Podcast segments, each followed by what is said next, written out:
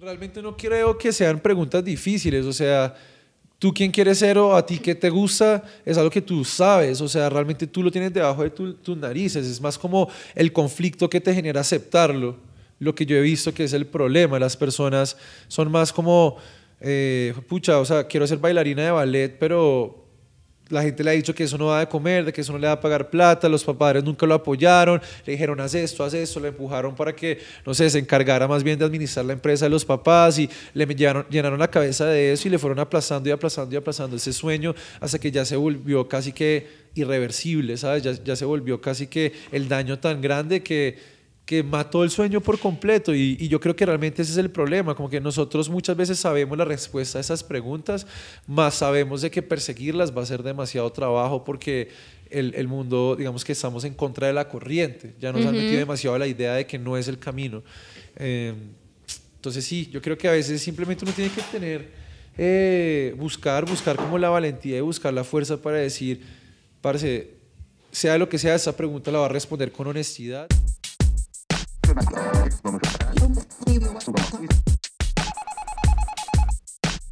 Severo. Ahí. Severo. Uy, pae. Cero. Uf. para consumir. Bien pueda rímese. Severo Podcast.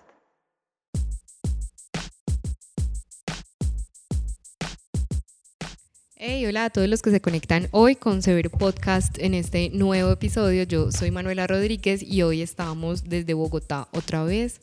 Seguimos acá en Bogotá descubriendo un montón de gente maravillosa, la verdad. Y hoy estamos con un invitado muy especial. Él es de Lucho Cloud. Kate me lo tiene súper bien referenciado. Me dijo pues que, hemos dicho, que no nos podíamos ir de Bogotá sin hablar con Lucho. Entonces, qué chimba que viniste hasta acá, estamos en más allá y bueno, nada, qué nota que llegaste hasta acá, que aceptaste esta invitación. Gracias, gracias a ustedes por la invitación.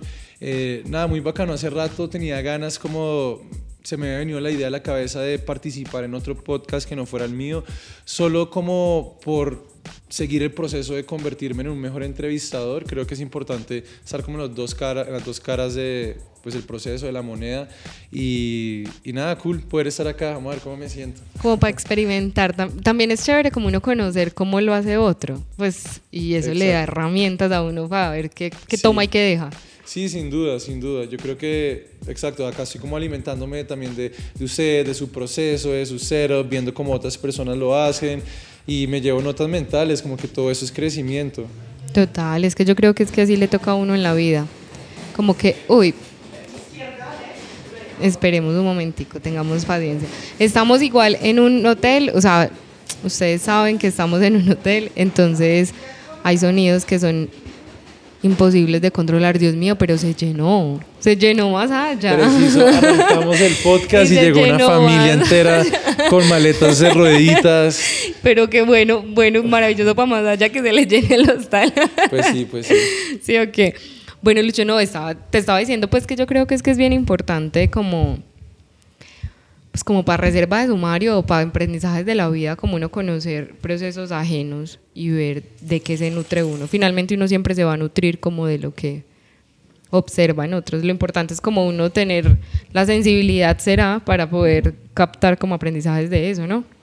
Sí, sí, no, total. O sea, depende de que como cuál es la forma de aprendizaje que a ti te funcione más. Hay personas que son supremamente como auditivas, las personas que prefieren aprender por medio de podcast y están todo el día aprendiendo, escuchando como material eh, de audio, hay personas que prefieren ver y hay personas que prefieren simplemente hacer y son diferentes tipos de inteligencia y todos tenemos supongo que un poquito de todas y cada persona tiene sus preferidos. Perdón, yo personalmente soy mucho más del parche de aprender haciendo. Entonces yo soy como, los últimos años me descubrí que tengo como esa forma en particular de aprender las Si quiero aprender algo rápido, lo mejor es como que estudiar las bases rápidamente, lanzarme rápido y cagarla muchas veces, cagarlo rápido y en el proceso, en la práctica, me he dado cuenta que pues me vuelvo mejor en lo que hago. Y ha sido como la técnica que me ha funcionado a mí. Las veces que he intentado como llenarme de teoría y leer un montón al respecto o ver un montón de videos y documentales y mierdas al respecto, como que siempre me demoro más en desarrollar esa habilidad. Entonces, pues sí, no sé, como que igual yo cuando me interesa en aprender algo, soy de las personas que empieza a buscar un montón de información antes y me obsesiono con eso y veo contenido de eso por varios meses antes de decir como, ok, lo voy a hacer.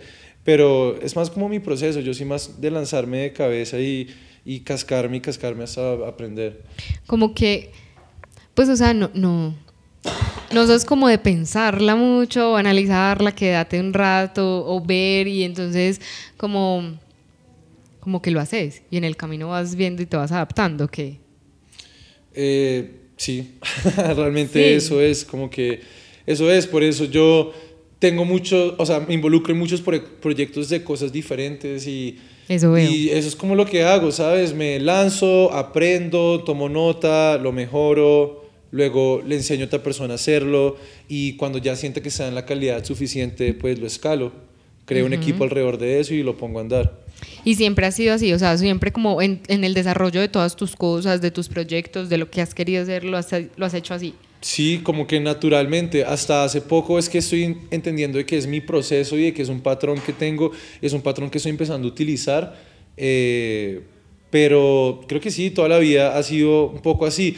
Como que al inicio empieza por interés propio, lo desarrollo y luego llega un punto donde ya lo estoy haciendo y llevo un ratico haciéndolo, que ya no me basta con hacerlo yo, que ya quiero es como delegarlo y escalarlo y supervisarlo. Entonces me dado cuenta que es como el patrón, voy, lo hago, lo aprendo, luego lo enseño, lo delego, continúo, aprendo otra cosa, pum, pum, pum, pum, y así voy aprendiendo como muchas maricaditas de todo. Qué nota. Bueno, vos en tu perfil de Instagram, pues te definís como un hacedor de cosas. O sea, Exactamente. haces un montón de cosas. Esa es la definición. Y siempre lo has hecho así. Pues siempre has sido como de mente inquieta de hacer y hacer y hacer. Sí, sí, sí, sí, o sea, de, mente inquieta absolutamente toda la vida, involucrado en demasiadas cosas, por supuesto me he enfocado en ser mejor, en aprender algunas ciertas vainas y por supuesto tengo una carrera y tengo una especialización y demás, pero sí, jamás he sido las personas que solo se dedica a aprender una cosa, yo constantemente estoy aprendiendo de vainas diferentes, bien sea acerca de quesos y de vinos o de aprender a un nuevo deporte o no sé, una nueva habilidad. Eh, siempre he sido como de mente inquieta. Creo que es una de las cosas que me mantiene motivado y me mantiene como con un propósito. Y es que creo yo que también es como, pues es como ejercitarse.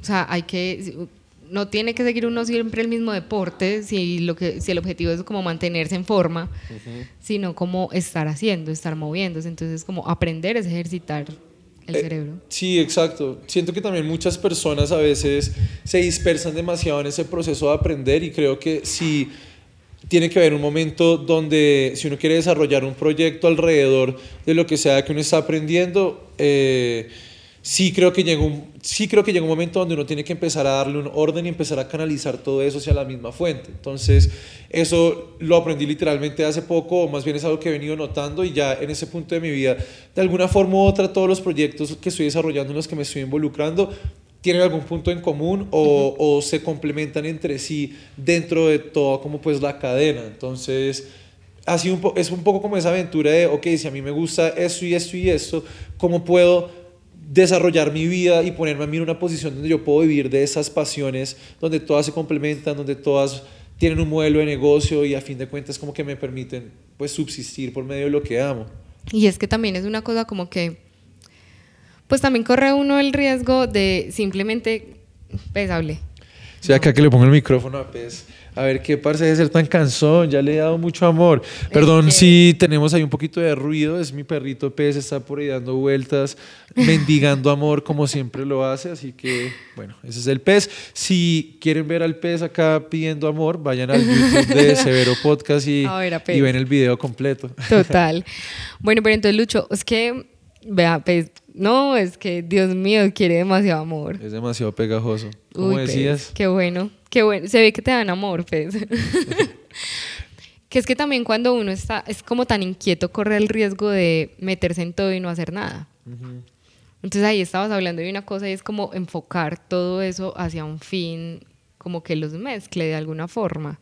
Porque pues obviamente también se corre ese riesgo. O sea, yo siento que uno cuando, Cuando se mete a un montón de cosas o las, las va abandonando de a una y se mete a otra y a otra y a otra y no termina haciendo nada. Y es un riesgo, pero toca como organizarse. ¿Cómo encuentra uno ese camino para organizarse? ¿Cómo encuentra uno ese camino para organizarse? Sí, como... ¿O cómo me organizo? Pues tú, por ejemplo, ¿tú cómo lo haces? Ok. ¿A ti cómo te sirve? Como para poder estudiar todo esto y que todo esto sea de aporte a tu proyecto. Parce, o sea, es que eh, fuera del orden es como preguntarse realmente qué es lo que quieres hacer, ¿sí? O sea, si tú no tienes muy claro qué es lo que quieres hacer y cuál es el fin o, o- o cuál, es la, o cuál es la visión que tú tienes de ti mismo en los próximos años, es imposible llegar a como a desplegar un plan, ¿sí me entiendes? Ya, si tú tienes claro, ok, quiero ser ese tipo y ese tipo de persona y quiero impactar de esa manera como mi comunidad y quiero tener esos canales de comunicación y quiero que mi plata llegue de ese y esas fuentes. Tú no te haces esas preguntas como que no a saber, saber de qué punto partir. Para mí es un tema de que yo me di cuenta que eh, quiero ponerme en la posición donde tenga la libertad para constantemente estar creando marcas desarrollando marcas, que es algo que a mí me encanta, crear marcas en diferentes industrias, diferentes segmentos que algún día simplemente fantaseé o son ideas que se me vienen a la cabeza o con mi equipo de trabajo o por las mismas necesidades de mis amigos, de mis colegas, veo la oportunidad de trabajar de la mano con ellos y desarrollar nuevos proyectos. Entonces, eh, eso... Eso por un lado sabía que lo quería hacer, luego me di cuenta que también tenía una, un gusto en particular por la, comunicación y la conversación y, y fuera de lo que yo estaba haciendo quería como ayudar a inspirar a las personas que venían atrás por medio de la creación de contenido, bien sea mío o bien sea de entrevistas a terceros. Pues noté que mi impacto y mi historia puede llegar hasta cierto punto y puede impactar ciertas vidas, pero mi círculo social y mi círculo de personas a las que sé que puedo acceder tienen otras perspectivas y otras historias y realmente como que la compilación de todas esas historias tienen un efecto más grande que yo solo y, y que la vida en sí. Entonces, nada, como que me embarqué en ese proyecto de, de solamente desarrollar un podcast, de, de traer conversaciones, de, de constantemente estar conectando con personas. Y Pues y eso Y no bueno. te quita tampoco lo que ya estabas haciendo antes, o sea, sigue siendo como parte de tu objetivo, ¿cierto? Exactamente, exactamente. Como que por eso estoy haciendo también un podcast, porque es algo de que está dentro del flujo natural de las cosas que quiero hacer. Eh, no es algo que chilla o que me está desviando. Los equipos que necesito, el equipo de trabajo que necesito, es algo que está dentro de lo que ya tengo y lo que puedo conseguir. eh, y eso complementa todo lo otro que estoy construyendo. Bien sea Cloud o las otras marcas que he venido desarrollando, bien sea mi marca personal. Entonces, un poco es eso, es como pregúntate hasta dónde quieres llegar y cuando tienes la visión clara de la persona que quieres hacer, si eres una persona que quiere estar viajando, que quiere estar en eventos, o si más bien eres una persona que quiere estar en casa, trabajando desde casa, eh, o que le gustan las ventas, o que le gusta estar frente a la cámara, si tú no solucionas eso rápido, va, eh, digamos que la vida solamente te va a ir tirando de un lado a otro y tú constantemente vas a estar sintiéndote incómodo donde sea que llegues. Entonces yo creo que es eso, toma la decisión primero, mira qué recursos necesitas y, y ahí empiezas como a desplegar ese plan y mirar en el camino qué se va presentando y qué oportunidades se van presentando que estén alineados con ese plan. Y lo que no está alineado, pues parece sacrificarlo. Claro. O sea, como que finalmente esas son preguntas difíciles de hacerse, pero necesarias en la vida. Como qué quiero ser y a dónde quiero llegar. ¿Cierto? Que se puede transformar en el camino, pero yo creo que cada pasito le va dando a uno claridad como de las cosas. Por ejemplo, ¿cómo llegó a vos como esa idea de, pues, cómo se forjó el lucho que quería desarrollar marcas? O sea, porque es que yo siento que si bien esa pues, la creatividad, ahorita teníamos un episodio que, en el que hablamos que la creatividad está en todos, ¿cierto? Que no es una vuelta como que solo le dieron a unos y a otros no, sino que todos la tenemos. Pero yo siento que la forma de desarrollarla sí es particular. Entonces, ¿cómo vos usaste tu creatividad como para llegar a hacer lo que quieras hacer? O sea, como para moverte en el círculo que te quieras mover, como para alcanzar. O sea, hubo un momento en el que te proyectaste como estás viviendo en este momento. Eh, sí, todos los días, eh, totalmente. En ese momento en particular de mi vida, sí es una visión que tuve y recuerdo que tuve ese pensamiento. O sea, recuerdo estar como en mi cuarto pensando como, ok, marica, quiero ser este man, quiero tener este proyecto así, Sí. quiero poder trabajar con marcas, quiero poder tener la libertad para desarrollar mis proyectos, financiarlos, estar viajando. Eh, siento que hasta ahora es el comienzo, pero sin duda es una visión que tuve y que he venido trabajando arduamente por desarrollar y por conseguir en momentos donde tal vez sentía que no iba hacia ningún lado, eh, de la nada a veces llegaba como una luz al final del túnel y me mantenía con motivación, con motivación, hasta que ya cada cosa como que fue entrando en su lugar y, y, y digamos que esa visión de alguna forma se ha ido cumpliendo. Para nada es como uno se imagina que va a pasar, que es como Sí, no, pues. un breakthrough de éxito así en el que va a llegar algo que solo va a cambiar tu vida. No, es más como una sucesión de cositas que se van construyendo hasta Como decisiones. Sí, son como decisiones que uno va tomando en el camino que impactan tu vida así de una forma súper fuerte. eh, y, y no sé, como que después de tanto estar trabajando y como metiendo la energía, energía, energía, esa energía empieza a, a mover cosas y, y a desempolvar algunas vainas y, y como que empieza este efecto bola de nieve donde de la nada solo miras hacia atrás y eres como, pucha, ha pasado todo ese tiempo y mira dónde estoy ni siquiera me había dado cuenta. Entonces, sí, creo que hubo un momento donde lo, lo visualicé.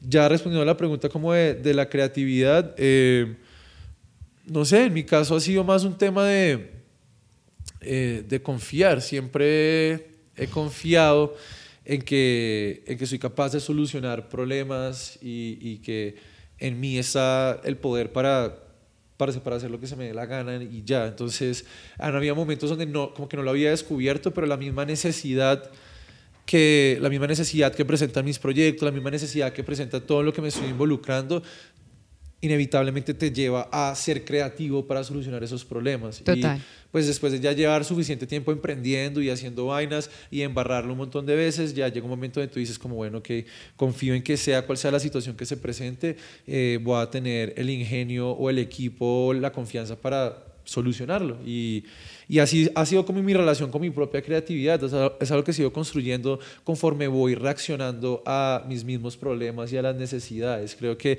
nada dispara más la, la creatividad que, que no tener los recursos para hacer algo, ¿sí me entiendes? Como, Sí. y, pero ahí acabas de decir una cosa pues que me gustaría como resaltar y es como, pues como que confío que voy a tener la creatividad para resolverlo. O sea, eso va muy de la mano de confiar en uno mismo, pues de creer y de tomarse el valor de decir, no, marica, yo soy capaz, es que yo llego. Exacto, sí. O sea, sí. como que, pero ¿vos crees que es una vuelta que uno puede trabajar o como que nace con ella? Eh, no, eso obviamente se tiene que trabajar, o sea, nadie nace, o sea, sí, nadie al día que nace, nace con un huevo de confianza, simplemente Ojalá.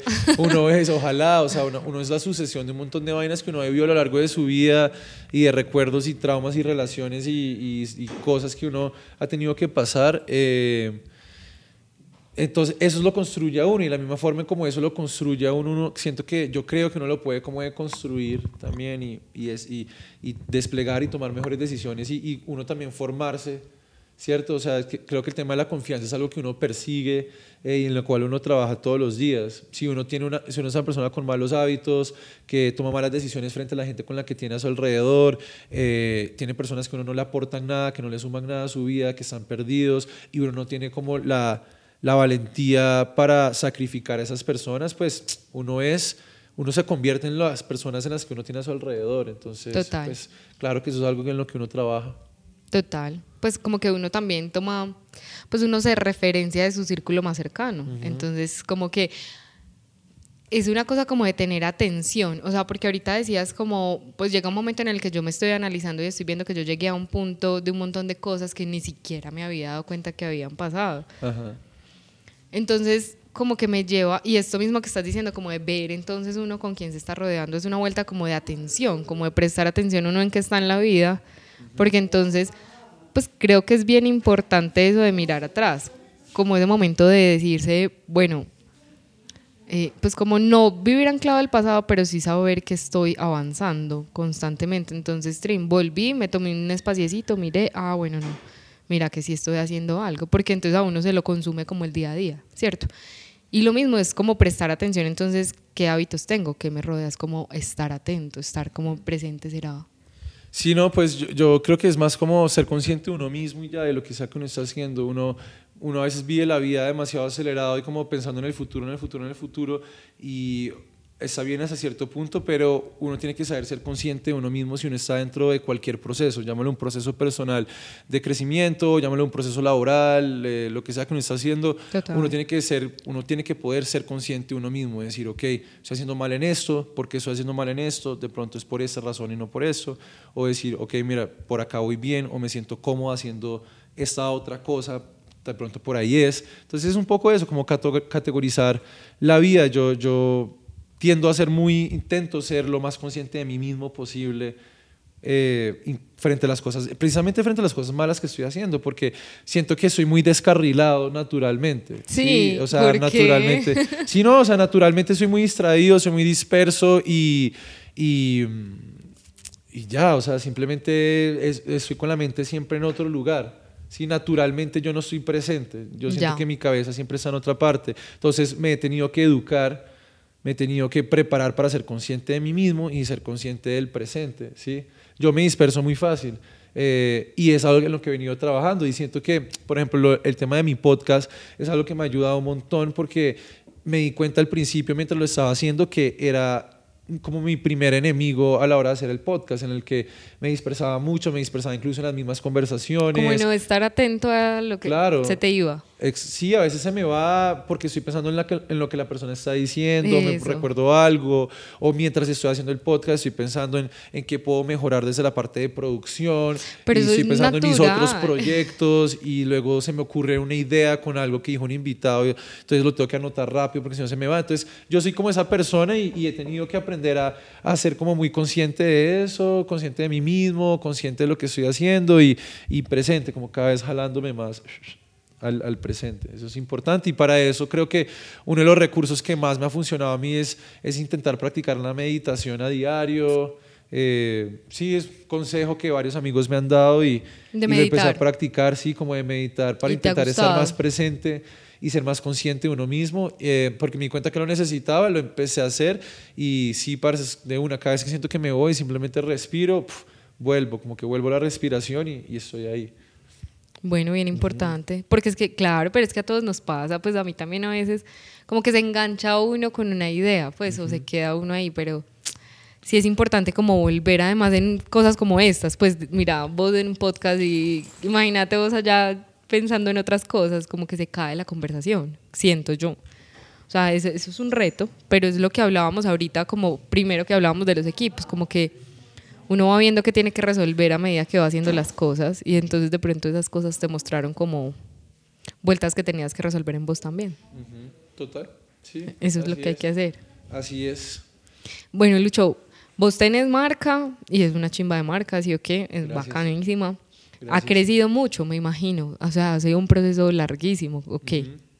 Eh, sí, pues no, o sea, no, no sé qué es mucho, eh, mucho depende de cada quien. Para mí ha crecido en- mucho más de lo que pensé que iba a crecer en este tiempo. Sí. Eh, pues ya, sí, ese es mi proyecto al cual me dedico, tengo un equipo de trabajo, es las cosas que más feliz me hacen, es mi bebé, es algo que voy a hacer probablemente para toda la vida y, y es algo que me fascina, ¿sabes? Hay partes del proceso, ya tener una marca de ropa, especialmente como la de nosotros, que no solamente vende directo al consumidor, sino que manejamos también, funcionamos también como agencia de branding, taller de serigrafía, diseñamos merch para otras marcas, para otras empresas, hacemos bastantes trabajos de branding. eh, implica como entender las dos caras del negocio, como tanto la parte que va hacia el cliente final, desarrollo de producto, contenido, distribución, logística, como toda la parte que va hacia eh, clientes corporativos, ¿no? Entonces, desarrollo un portafolio, tener bien tu modelo de negocio, tener bien una estrategia comercial, saber cerrar,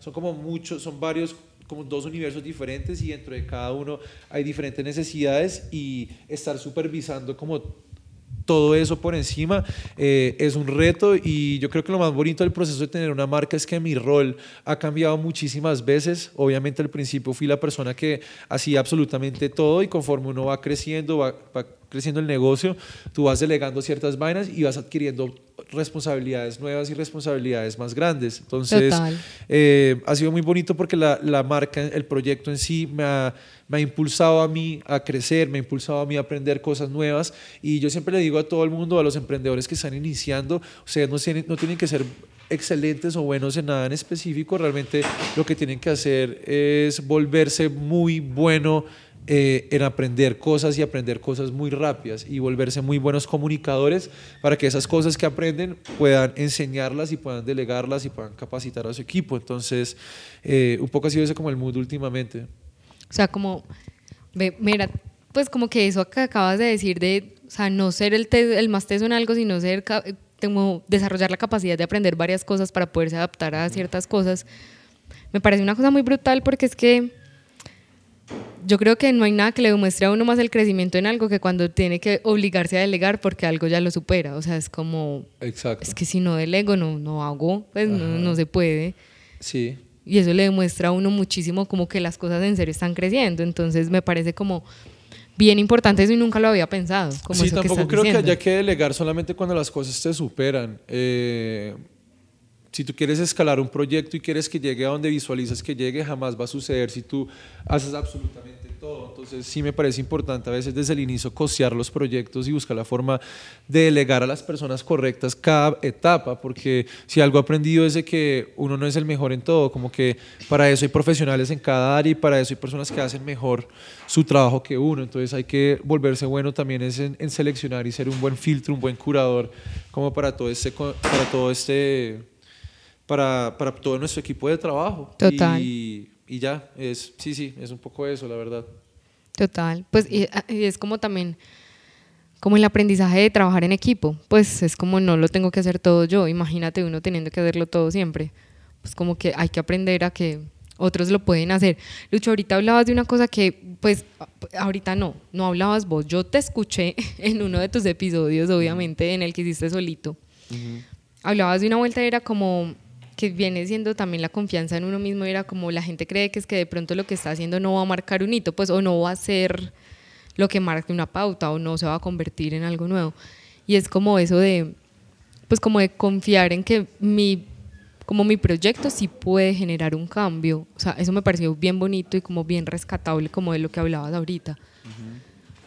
o sea, como cómo llega uno a ese nivel, pues, o cómo llegaste vos a ese nivel de entender que tu proyecto sí puede generar como cambios, o sí puede generar un hito, digamos, incluso para ti solamente. Haciéndolo, haciéndolo y lo haces una vez, lo haces dos veces, lo haces tres veces, ya la cuarta te lo crees, ¿sí me entiendes? Como que sí, eh, y también es querer hacerlo, o sea, si, si tú quieres generar un impacto, no es más que hacerlo, tú no necesitas un equipo, tú necesitas un montón de dinero para impactar un millón de vidas, ¿me entiendes? Tienes las redes sociales, tienes el poder de conectar de un montón, con un montón de personas. En ese mismo podcast yo decía, no sabes el poder que tiene un PDF bien Ah, sí. redactado y una presentación que tú realmente puedas costear y tú puedas presentarle a, a un equipo de trabajo. Vuélvete un buen comunicador y trabaja en tus habilidades para vender una idea, en hacer un pitch. Si tú tienes eso, de resto tienes la tecnología, tienes un celular, tienes Instagram, tienes correo electrónico, tienes WhatsApp, tienes un montón de formas en las que puedes conectar con personas. Entonces, a mí sí no me parece válido las personas que ponen como excusa el tema de los recursos para...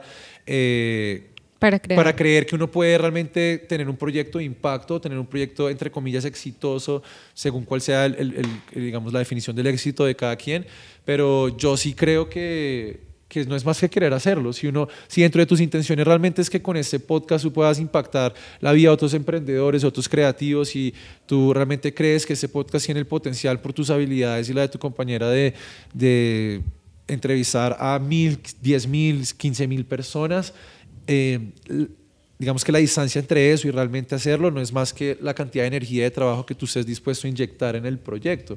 Eh, yo creo que es eso, no es más que hacerlo, solo que el problema hoy en día es que las personas no saben realmente lo que quieren y no se hacen, siento yo que no se hacen esas preguntas importantes de las cuales hablamos al inicio. Eh, y al no hacerse esas preguntas, pues simplemente van como un sin rumbo y van, como decía al inicio de esta entrevista, eh, flotando por ahí. Simplemente la vida les va diciendo dónde encajar, más ellos no tienen el timón de ninguna forma. Obviamente hay cosas que se salen de nuestro control, pero cuando se trata de uno lograr un objetivo o cuando se trata de uno de lograr eh, posicionar un proyecto como uno lo quiere posicionar, eh, sí es un tema más de, de que, cuál es el input que le estás dispuesto a meter y de si tienes el deseo de realmente hacerlo, creo yo. Yo desde que inicié con la marca particularmente eh, tuve el deseo de que fuera una marca que se involucrara socialmente, una marca que trabajara de la mano con comunidades locales, 100% producción local, una marca de jóvenes involucrados con la problemática y con la realidad que vivimos en el país y entendí que por medio de los procesos de producción, de moda, yo podía conectar a un montón de personas y también podía eh, ayudar, dar una excusa como para recaudar fondos y, y a impactar otros proyectos. Entonces, no sé, para mí desde el principio quise hacerlo y cuando entendí que tenía la capacidad de juntar personas, eh, empecé a hacerlo y empecé a buscar esas causas que me importaban y de las cuales hablábamos y cada vez que viajábamos eh, uno conoce gente y escucha historias Claro. y uno se da cuenta que hay vainas que están mal y uno empieza a, a trabajar, uno empieza a, a trabajar por, por, impactar, por impactar todas esas problemáticas y, y tener como un, un rol determinante y utilizar la audiencia que uno ha venido creando por algo más allá de vender un producto o generar una rentabilidad. Entonces, nada, para mí siempre fue como crear una marca enfocada en una comunidad y entonces por eso fue que siempre como que lo busqué y, y busqué, busqué trabajar en, en pro de las personas. Mm. Total. Igual, ahorita hablabas pues de eso, de hacerse las preguntas y que lo que pasa es que yo siento que son preguntas difíciles, o sea, son necesarias, pero son preguntas difíciles de hacerse, creo yo, y no son de respuestas inmediatas. O para vos, en tu caso, fueron de respuestas muy fáciles de llegar a ellas. No, de ninguna forma, de ninguna forma, pero siempre fui muy honesto conmigo.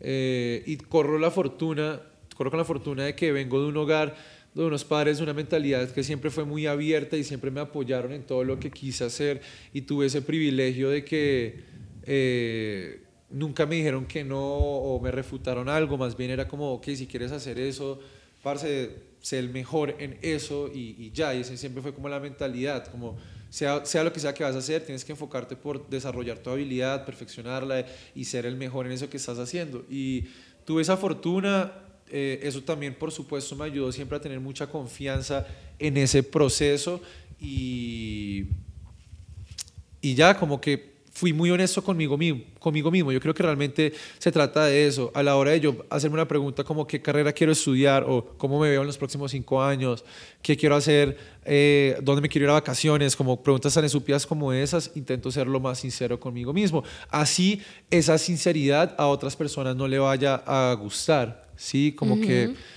Que creo que es uno de los frenos como más grandes que uno se pone, como pensar en Sí, que de exacto. pronto al otro no le guste. Realmente no creo que sean preguntas difíciles, o sea, tú quién quieres ser o a ti qué te gusta es algo que tú sabes, o sea, realmente tú lo tienes debajo de tu- tus narices, es más como el conflicto que te genera aceptarlo, lo que yo he visto que es el problema, las personas son más como, eh, pucha, o sea, quiero ser bailarina de ballet, pero la gente le ha dicho que eso no da de comer, de que eso no le da a pagar plata, los padres nunca lo apoyaron, le dijeron haz esto, haz esto, le empujaron para que, no sé, se encargara más bien de administrar la empresa de los papás y le llenaron, la cabeza de eso y le fueron aplazando y aplazando y aplazando ese sueño hasta que ya se volvió casi que irreversible, ¿sabes? Ya se volvió casi que el daño tan grande que que mató el sueño por completo y, y yo creo que realmente ese es el problema, como que nosotros muchas veces sabemos la respuesta a esas preguntas, más sabemos de que perseguirlas va a ser demasiado trabajo porque el, el mundo, digamos que estamos en contra de la corriente, ya nos han metido demasiado la idea de que no es el camino.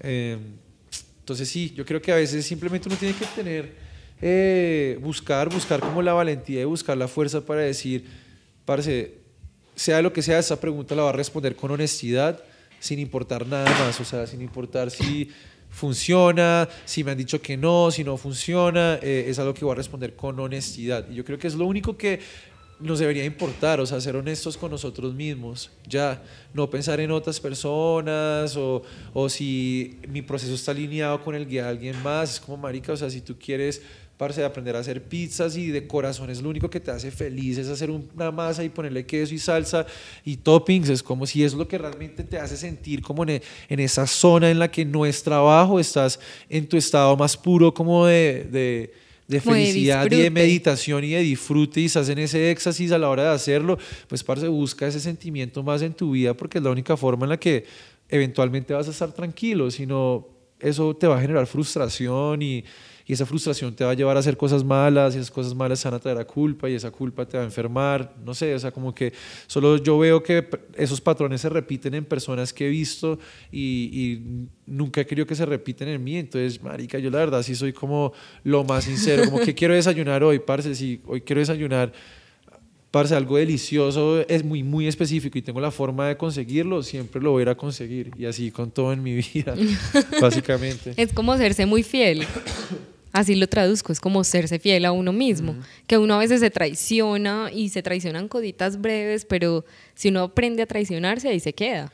Total, o sea, es que todo se resume en eso, en, en- en- en lo que decía ahorita, como el autoconocimiento, de uno ser consciente de uno cómo se está sintiendo y una vez uno sea consciente de eso, pues sincerarse con uno mismo y decir, ok, parece yo realmente lo que quiero es esto y esto y esto, lo que siento es esto y esto y esto.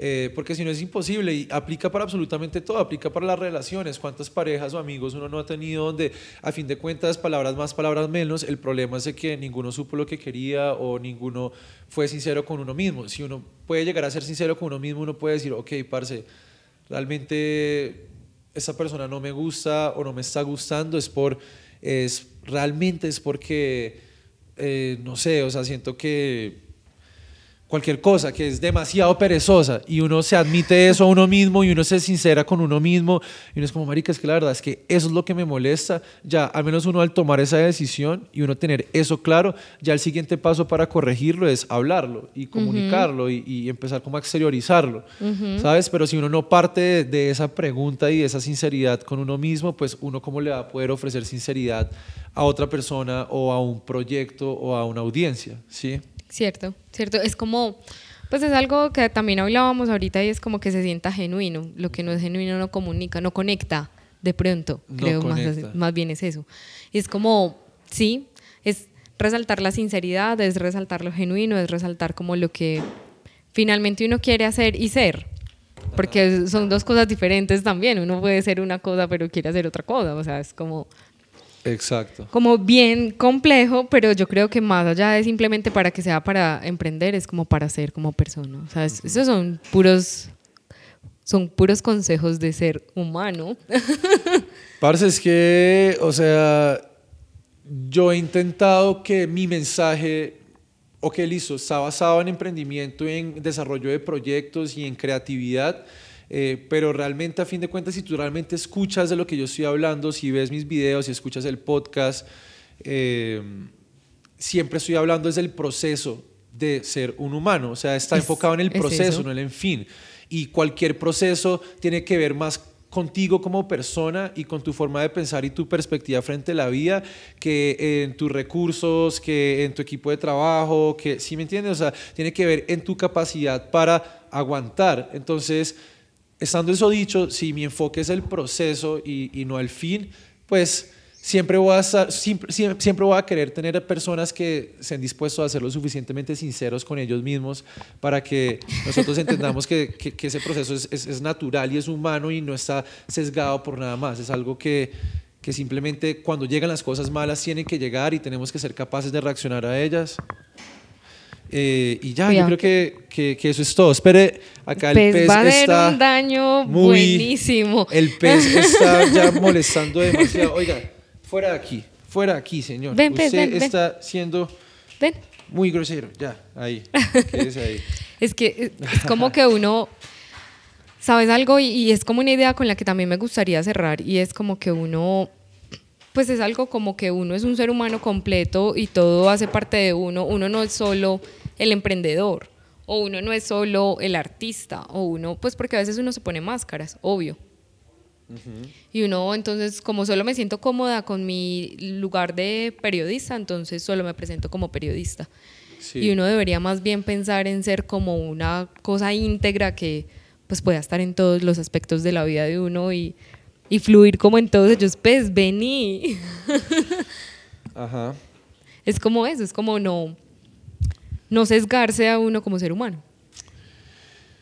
Sí, yo creo que que realmente se trata de eso. O sea, por eso es que mi mensaje siempre está enfocado más en, en ser consciente, en ser consciente de uno mismo y ser consciente que uno está en un proceso. Siento que uno va demasiado acelerado porque estamos pensando más que todo en el fin. Eh, por eso es que yo, sí, claro, hablo de emprendimiento, de cultura y de comunidad, de desarrollo de marca, de todo eso, pero realmente lo que estoy enfocado, vuelvo y digo, es el, es el tema del proceso porque, parce, dentro del proceso tú vas desarrollando habilidades como ser humano, tú vas desarrollando una corteza y una perspectiva diferente de la vida y una vez tú vas desarrollando como esas características, tú luego puedes aplicar esa mentalidad con cualquier cosa que se te ocurra. Entonces, claro, no es Lucho el emprendedor o Lucho el host de podcast o el, este man el que hace branding, no, es, es, es el man que tiene como la misma energía y que lo está llevando a diferentes campos, fin.